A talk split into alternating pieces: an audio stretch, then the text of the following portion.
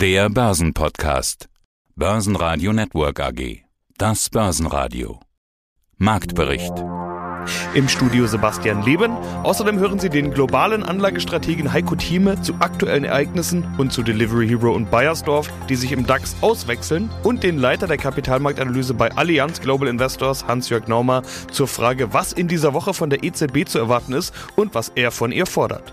Sie hören Ausschnitte aus Börsenradio-Interviews. Die ausführliche Version der Interviews finden Sie auf börsenradio.de oder in der Börsenradio-App. Nach dem guten Wochenstart am Pfingstmontag, die Börse hatte geöffnet, werden am Dienstag eher wieder Aktien verkauft. Immerhin steht in dieser Woche noch eine EZB-Sitzung an, von der sich viele Experten Signale erwarten. Die australische Notenbank hat die Zinsen einen halben Prozentpunkt angehoben und damit stärker als erwartet. Das bringt nun Sorgen mit sich, dass auch die EZB deutlicher reagieren könnte. Und auch die anderen Themen, allen voran die Geopolitik, sind ja nach wie vor dauerpräsent. Der DAX gab minus 0,7 Prozent ab auf 14.500 556 Punkte. Der ATX in Wien verlor minus 0,3% auf 3.360 Punkte. Der ATX Total Return auf 7.013 Punkte. Heiko Thieme, globaler Anlagestratege. Heiko, das Zusammenspiel zwischen Politik, Wirtschaft und Börse, das ist ja sowas wie ein wesentliches Leitmotiv im Heiko Thieme Club. Und heute beginnen wir mal wieder mit Politik. Da ist der russische Krieg in der Ukraine wohl nach wie vor das wichtigste Thema, das zu besprechen ist. Kanzler Olaf Scholz reist nach Litauen und redet dort über einen NATO-Einsatz der Bundeswehr. Litauen fordert Verstärkung. Äh, Litauen gehört zu den stärksten Unterstützern der Ukraine. Da wird selbst per Crowdfunding werden Waffen besorgt und organisiert. Die Regierung fordert schärfstes Vorgehen gegen Russland und kritisiert Deutschland. Das wird offenbar kein einfacher Besuch für Scholz, oder? Ein notwendiger Besuch und es zeigt eben die Interessenslage und die Verschiebung der Interessenslage. Denn in Litauen ist man direkt an der russischen Grenze. Man hat auch russische Bürger bei sich, nicht wahr? Man äh, hat die Angst im Nacken. Man hat gesehen, was Russland trotz aller Versprechungen, nicht wahr? Macht, bricht, verbricht jegliches Wort. War ja in der Ukraine auch so gewesen. Keiner hätte am 23. Februar geglaubt, bis auf ganz wenige, dass die Russen einmarschieren würden. Dennoch haben sie es gemacht. In anderen Worten, sie kämpfen ums nicht Überleben, aber sie wollen die Sicherheit. Und das ist richtig so. Und für den Bundeskanzler ist es auch richtig, einmal vor Ort zu beteuern und auch zu bestärken, dass die NATO echt ist, dass es unsere Verbündete sind. Wir sind im Grunde genommen eins. Das so muss man deswegen genau wie Europa eins ist. wenn dieses klar wird, jedem Bürger und jedem Politiker, dann ist auch für jeden Außenstehenden ein Angriff auf ein europäisches Land, ein Angriff auf Europa.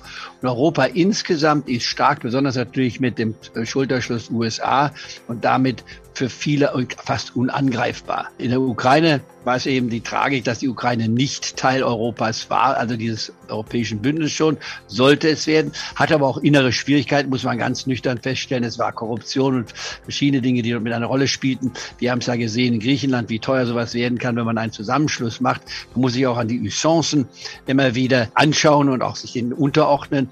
Und äh, hier wiederhole ich etwas, was ich früher schon immer wieder gesagt hatte. Ich fand die Bemühungen der Ukraine verständlich, in Europa eingegliedert zu werden, aber sagte schon vor Jahren, man sollte nicht die Tür gegenüber Russland zumachen, denn die Ukraine und Russland sind eng Verbündete.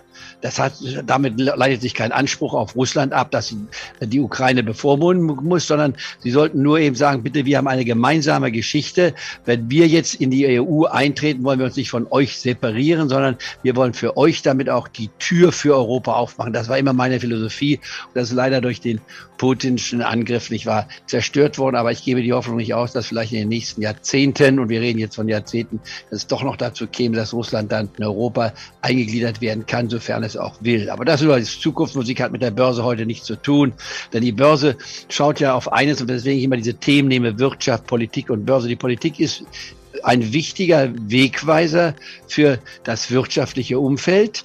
Die Politik kann sehr viele Dinge initiieren oder kaputt machen. In diesem Falle sehen wir durch den Krieg macht die Politik vieles kaputt, was wirtschaftlich eigentlich zusammengehört. Und dann ist die Wirtschaft, die darauf reagiert, wenn man so will. Und die Börse ist der Ausfluss dieser beiden Funktionen, Wirtschaft und Politik, was sich dann unter dem Kassenzettel, wenn man so will, unter den Gewinnaussichten widerspiegelt. Und was wir in der Börse handeln, sind Gewinnchancen.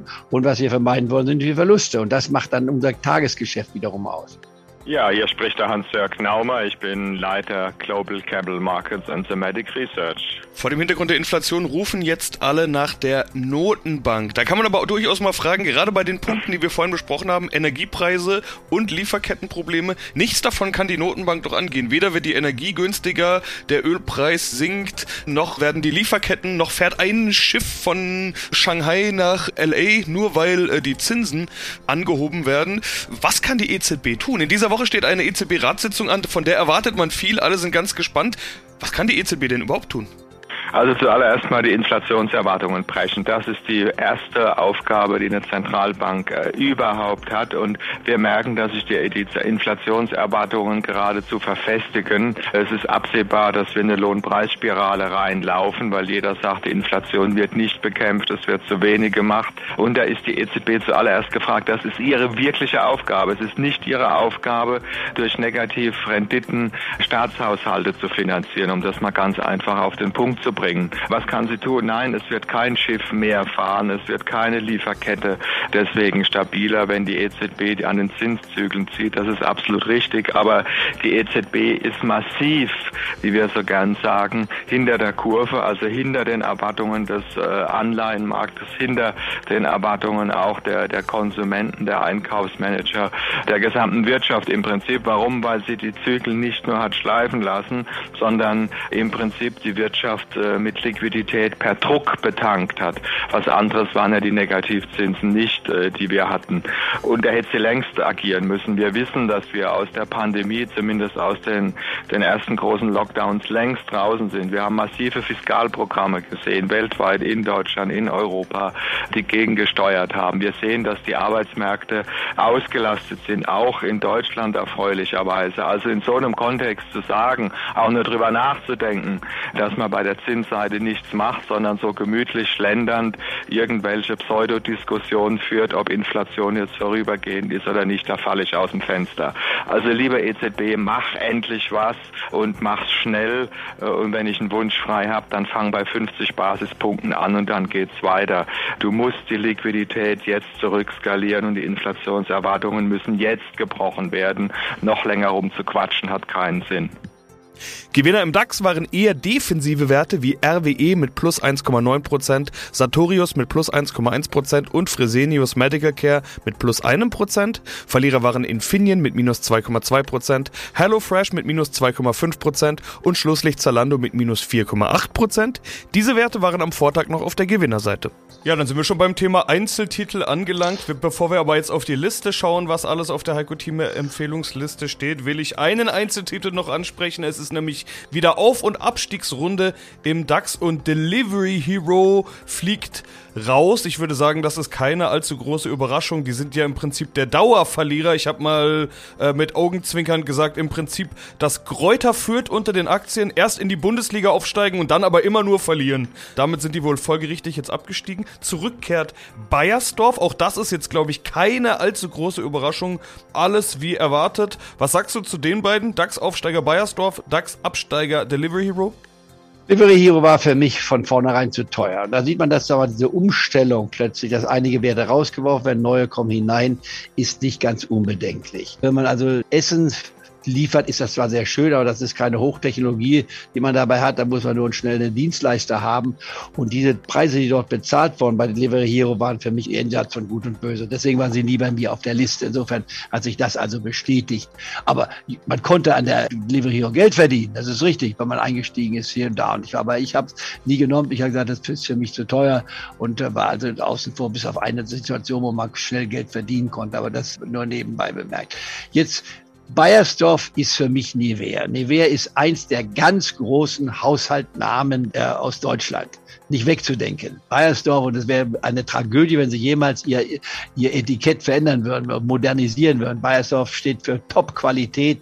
Ich hatte es bedauert, als aus dem DAX rausgehen, weil es einfach ein fantastisches Unternehmen ist. Wenn man sich die Entwicklung anschaut hier und geht mal auf die letzten zehn Jahre zurück, nicht wahr, sind wir hier natürlich, wir kommen von sagen wir, 50 Euro her, wenn man zurückverfolgt, nicht wahr? Wir sind jetzt hier oben in der Spitze, waren wir bei 115 gewesen. Das sind also die Zahlrichtung. Jetzt sind wir bei 96. Von der Seite her gesehen ist es nicht billigst fernab davon. Ich war, man hat hier ein Kursgewinnverhältnis, das liegt bei 15 knapp, aber das ist nicht zu teuer. Und wenn man sich die Dividende anschaut, dann muss man sagen, die Dividendenrendite ist knapp. Dreiviertel Prozentpunkt ist ein bisschen mager. Sie wird bei mir auf jeden Fall auf der Holdingliste stehen. Muss ich dem jetzt nachlaufen? Nein, es gibt dann, sagte ja früher, ich kaufe kein Unternehmen, ich kaufe nur einen Preis. Ich würde hier noch einen günstigeren Preis abwarten. Aber wer zum Beispiel Bayersdorf sagt, ich möchte gerne Bayersdorf haben, weil mir das Produkt gefällt, Drei Prozent kann man beim DAX-Wert haben, der könnte mit einem halben Prozent anfangen und sagen, ganz egal, wo es hingeht, ich kaufe erstmal ein halbes Prozent, damit ich es bei mir im Portfolio mit betrachten kann. Also die Wertpapierkennnummer ist die 5,2 und dann viermal die 0, 5,2, viermal die 0 und bin dabei. Ich würde hier äh, ist es ein Produkt zum Beispiel, wo man sagen kann, kann man hier mit dem Hebel etwas mehr machen. Ein Hebel wäre auch eine Möglichkeit, wenn man es rein markttechnisch mal betrachtet, um das gleich abzuhaken. Sieht man nach unten hin, waren wir hier. Jetzt äh, muss man lange zurückgehen, wenn man unter die 80-Euro-Marke geht. Da kommen wir auf das Jahr zurück. Moment, ich will das mal ausdrücken. Da muss man schon sechs Jahre fast zurückgehen, bevor wir die 80-Euro-Marke unterschreitet.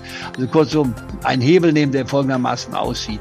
Bei 96 nimmt man 30 äh, Prozent Rückgang. Das wären also hier fast 30 Euro, wenn man so will. Also um die 68 herum. 68, 69 würde der Hebel verfallen. Und jetzt nehmen wir mal die 68, 69er Basis hier. Wann waren wir dort zuletzt gewesen? Auch das sollte einen interessieren. Dann müssen wir auf das Jahr zurückgehen, um dahin zu kommen auf 2014, 15. Also dieser Hebel ist aus meiner Sicht als relativ sicher, aber es gibt keine sicheren Hebel, aber es ist relativ sicher anzusetzen.